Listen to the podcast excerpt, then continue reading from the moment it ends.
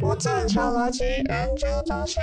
欢迎来到不正常逻辑研究中心，我是周雪怪。今天我们要聊一个非常神秘的领域，叫做梦。而在古代原始部落呢，他们会认为梦是上帝的声音。如果神明要给你什么样的一个暗示的话，他就会通过出现在你的梦里面传达一些讯息给你。而在古代，同样也有另外一个名言，叫做“日有所思，夜有所梦”。有一些人就会认为说，哦，梦可能就是你在白天的一些碎片记忆。所以今天我们就来聊一聊哈，为什么我们会做梦，而梦又暗示了什么？梦和现实又有什么关联？首先呢，可以稍微来分享一下哈，为什么我会想要做这个主题？其实主要是因为我是一个很多梦的人，只要我睡觉，我就一定会做梦的那一种人。然后，嗯，我曾经有梦过几个，我觉得还蛮印象深刻，也是蛮奇怪的一些梦啦。就比如说有一次，我就梦见我的手受伤，然后我就整个吓吓醒了，因为那个疼痛是真的，呃，感受到那个痛是很真实的，然后我就整个被痛醒来了。我等我醒来的时候，我就下意识就拿那一只手起来看，而我当下真的完全。没有办法讲话，完全就是丧失了我的语言能力的那一种。甚至我看着我的手的时候，我完全认不清这个到底是什么。我很恐慌啊，第一次有这样陌生的感觉，就好像看到外星人的手一样。然后当我慢慢恢复意识之后，才开始辨认到，哦，原来这个是我自己的手。原来刚刚的那些疼痛感，刚刚的那一些都只是在做梦而已。这个是我觉得非常。非常印象深刻也非常神奇的一件事情，因为我甚至在梦醒来，我都感受，我还感受到那一种疼痛感还没有完全消退。然后我甚至拿我拿我的手起来看，我也讲不出一句一一句话，然后甚至也认不出那个是我的手，我完全好像大脑丧失了某种功能这样。然后慢慢的开始复苏之后，哦，开才开始回到那个有意识的状态。这个后面我会解释为什么我会有这个状态哈。当我做了这个研究报告这一集的研究报告之后，我才慢慢发现哦，为什么当下我会有这样的感觉？呃，我不只是很会做梦的人，OK，我也是一个很会说梦话的人，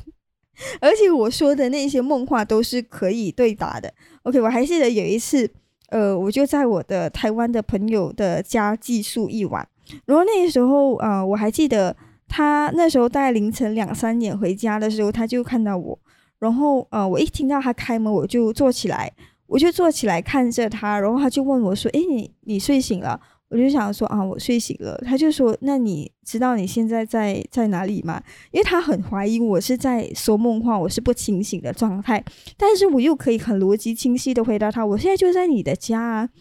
然后甚至还回答了他很多一系列的问题，因为他要确认我到底是有没有清醒的。然后等到隔天早上起来，他跟我说这件事情的时候，我是非常非常震惊的，因为我大脑里面完全没有这一段记忆，完全没有。我甚至他告诉我是开着眼睛坐起来跟他对话的，非常有条理的。他他跟我说，我甚至一度怀疑你真的是在清醒了。我真的，我那时候他跟我讲这一段对话的时候，我我的头脑完全没有记忆。我头脑最后一个记忆就是我很早就睡了，然后他就他就出门了，我完全没有看到他回来。所以他当时在跟我讲的时候，我就啊，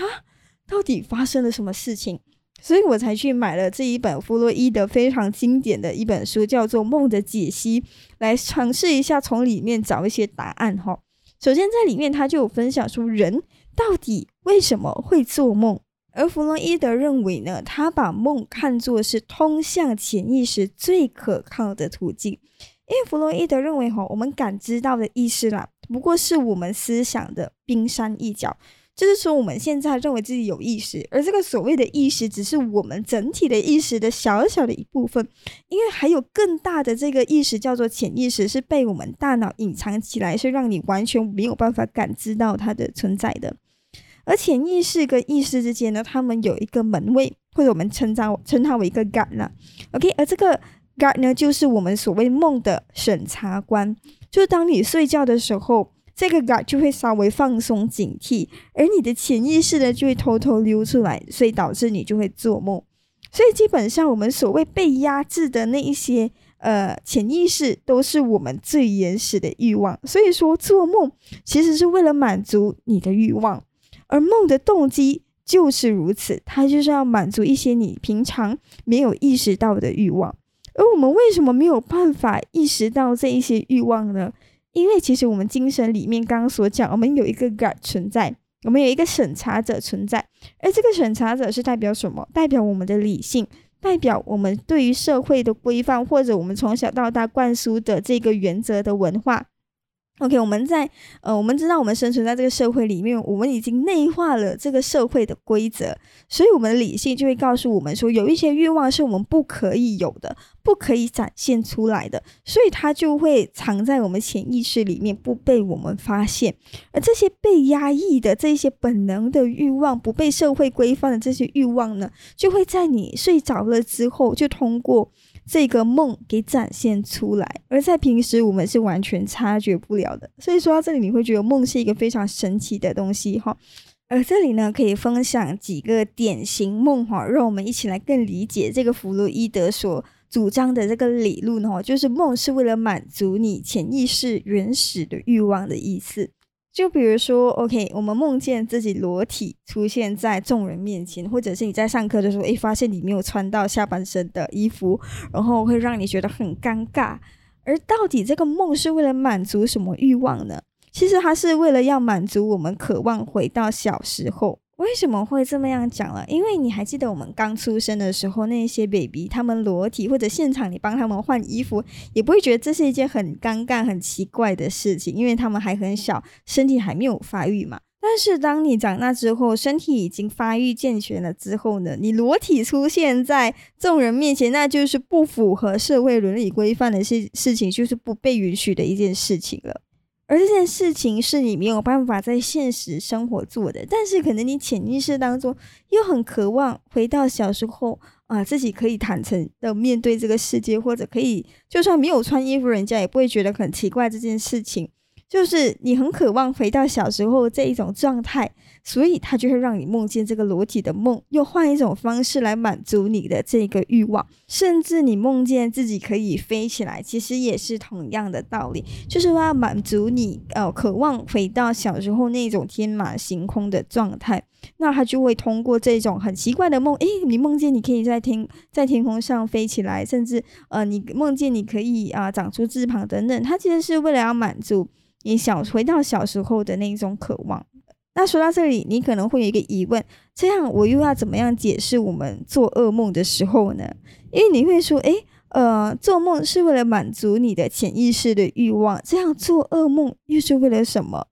其实噩梦就是伪装的欲望满足。OK，比如说，好像非常典型的，有没有梦见过你的兄弟姐妹过世的这个场景？而在弗洛伊德理论呢，他怎么样去解释这一种噩梦呢？就是他会认为说，那可能是你对于呃兄弟姐妹的嫉妒。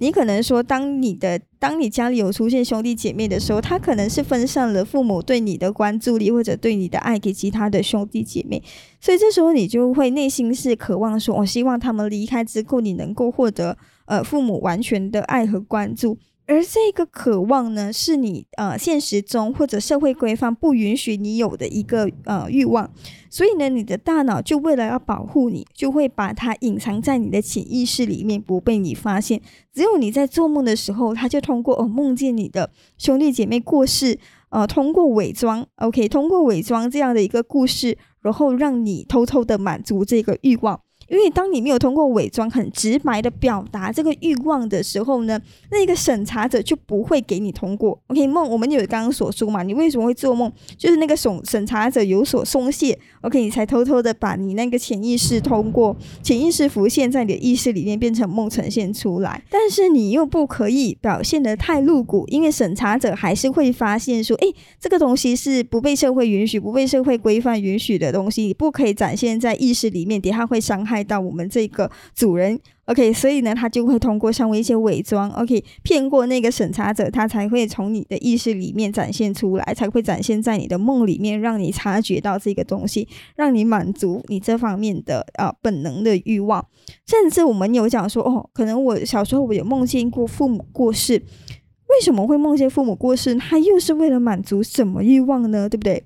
其实梦见父母过世，大多数哦女儿。通常就会梦见妈妈过世，而儿子就会梦见自己的父亲过世。OK，为什么会有这样奇怪的一个梦境的设定呢？其实这跟我们的呃这个恋父跟恋母情节有关系。OK，可是你会想说，哈，那可能我那里可能有恋父恋母情节。其实，在呃小时候，其实这个东西它是人的一种原始本能的一种欲望。OK，就比如说你会看到那一些呃女儿，她就会跟她妈妈说啊，妈妈你不可以跟爸爸睡在一起，我以后是要取代你的位置，嫁给爸爸的。OK，其实你会发现，其实小孩子在小时候本来就是有一种对于呃他的异性，OK，他唯一最亲密的异性就可能是他的父亲或母亲，有一种本能的那一种情节在里面。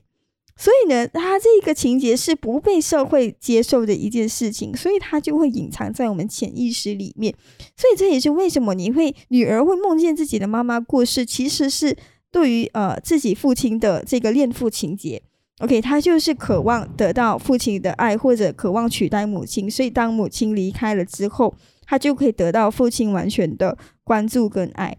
所以这就是为什么我们会梦见父母过世的一个原因。它可能是为了满足你藏在潜意识里面不被社会允许规啊，不被社会规范允许的一件东西，就是满足你的恋父或恋母情节。OK，听起来非常的不可思议哦。除了梦见自己的亲人过世以外，还有非常典型的梦，就是梦见考试。OK，有的时候你就会很习惯，明明你已经毕业很久了，OK，明明你已经没有考试很久了，但是为什么你还会梦见你考试，而且怎么样考都考不会的那一种非常紧张、非常紧绷的那种感觉？而弗洛伊德理论里面，他去解释哈，通常会梦见考试的人都是考得很好的人，才会梦到考试。为什么这样讲呢？OK，为什么他会有出现这样一个梦境？他是为了满足你潜意识的什么欲望？OK，通常会梦到梦到考试的人，很有可能是他现在在工作上遇到了一些困难，而他梦见考试呢，是为了满足他的一种呃欲望，就是能够克服困难的这种渴望。OK，可能你会为你当你回想起你以前考试的时候，当下你会觉得很困难，但是来到了现在，其实你已经熬过了那个困难，你已经克服了当下你觉得没有办法克服的东西了。所以，当你在面对工作上的困难，你现在又在同样面对困难的时候，你的大脑就会让你梦见这件事情，然后满足你想要克服这件事情的克服这件事情的困难的这种渴望。那说到这里，可能你对于梦有另外一种不一样的认知哈。那其实很多人的确很多人赞同弗洛伊德的这个说法，但是也会有很多人反对哈，因为这个理论是没有办法证明的，你没有办法证明哦，呃，梦其实是我们潜意识的一个投射，没有人可以证明这件事情。所以当时候也是有很多科学家或者心理学家去反对他的这个理论。有一些学者他也是呃认为说，哦，梦其实只是我们白天的一些碎片的投射等等。但是呢，最近呢就有科学证明，哈，当我们在睡觉的时候，负责伦理思考的那个区域是不活跃的，反而负责感情、记忆、本能、冲动的这个思考区域，它是被激活的。OK，所以这其实更进一步证明说，可能弗洛伊德的理论是成立的。呃，梦可能就是真的为了满足我们原始的潜意识的一种欲望。所以我们刚刚说了很多关于潜意识的东西，哈，所以听起来一感觉潜意识是更加神秘的一个领域。那我们首先先要了解，哈，其实我们的左脑就是负责我们的意识的部分，而右脑就是负责我们潜意识，或者可以称之为本脑。而大多数我们社会运行，我们都是用到左脑嘛，因为左脑是负责理性思考，负责你的语言能力。那如果你要在社会生存的话，你的左脑更发达，是让你更有优势，能够 让你在这个社会更好的运转下去。而右脑呢，更多的是负责可能潜意识啊，或者是情感方面的一些部分的东西。所以很多时候。呃，当你有意识的时候，你的右脑的功能就会被隐藏起来，就是属于你的潜意识的东西就会被隐藏起来。而当你睡觉的时候，你的左脑就是你的意识就会全面的休息，而这时候呢，你的右脑就很开心了。OK，Yes，终于到它可以 take turn 掌控你的这个身体了。所以这也是可以解释为什么当时候我在台湾的朋友家寄宿的时候，能够现场回答他那一些问题，而。我早上醒来的时候完全没有这一段记忆，我觉得很有可能就是我的右脑帮我在回答那些问题，或者在对话，或者是在做那些事情。但是当我醒来的时候，我的左脑就完全没有这段记忆，因为那时候他在睡觉。甚至那时候我梦见自己的手很痛，然后睡醒的时候看着我的手，完全认不出我的手的时候。我有我有那个画面，我有我有那个画面是我在看着我的手，但是我完全认不出，也不知道这是什么，因为那时候我的左脑还没有完全苏醒，而我的右脑有啊，右脑除了处理我们的呃潜意识，同时它也会处理一些画面具象化的东西，他就会看到有这个画面，但是他认不出到底这是什么，所以当下我会看到我的手，觉得很陌生，觉得很恐惧，是因为当下我的左脑还没有苏醒，他没有办法辨认那是我的手。所以这我觉得可以解释啦，可以可以可以勉强的解释一下为什么我有这么样奇怪的情况发生在我的身上。那除了弗洛伊德这个心理学家有研究过潜意识以外，哈，他的弟子叫做荣格。OK，相信如果你有熟悉心理学的话，应该会听过这个名字哈。荣格呢，对于潜意识呢又有不一样的理解。他认为说，潜意识它不只是一种个体的意个体的无意识。就除了是你个体被压抑的经验和记忆以外，其实，在我们潜意识更遥远的深处，还有一个东西叫做集体无意识，就是集体潜意识的意思。那集体潜意识又是什么呢？OK，我尝试挑战一下，怎么样去解释哈？我觉得它很接近呃那个佛学说的那个阿拉也是，就是属于我们最原始混沌的时候，我们大家就是在一个集体潜潜集体潜意识里面。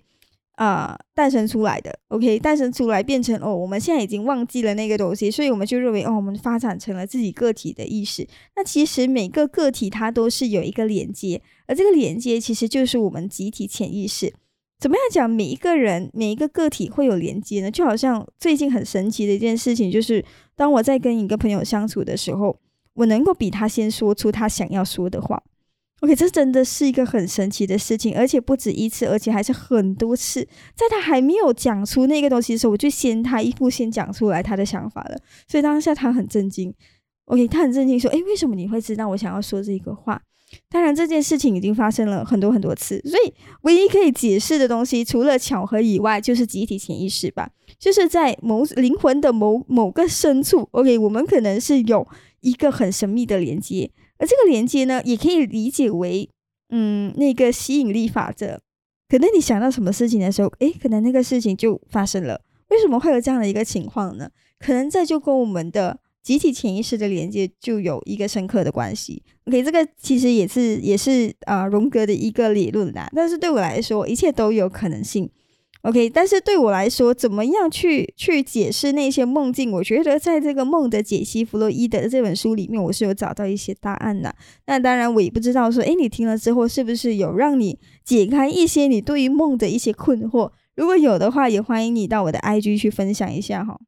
而节目已经来到了尾声哈，这里左手怪要公开一个好消息，就是我终于开通了打赏连接，OK？因为之前拖了很久，诶，他犹豫到底要不要打开，而这一次呢，我觉得下定决心了，就想说想要给自己一个管道，说可以通过我的创作得到一些盈利。所以呢，听到这里的呃研究人员，如果你有兴趣要投资我节目的研究项目哦，如果你觉得我的节目做的还不错，想要给我一些鼓励的话，就可以点击资讯栏的链接，Buy me a coffee 那一边给我买一杯啤酒，那我会有更大的动力给你做不同的主题听。同时呢，左手怪还会送上独家的这个消灾解难的秘密服务给你哈。或者呢，如果你不想要打赏的话，你也可以给我节目打五颗星。不管你是在 Apple Podcast 或者是 Spotify 呃收听的话，那可以让演算法把我推得更远。然后呃，或者你可以把节目分享给你身边的朋友。你每一个小小的行动对我来说都是非常非常大的一个鼓励，让我坚持的能够在这个创作上越走越远。那希望在下一集我们也一样可以不见不散喽。我是左手怪，拜拜。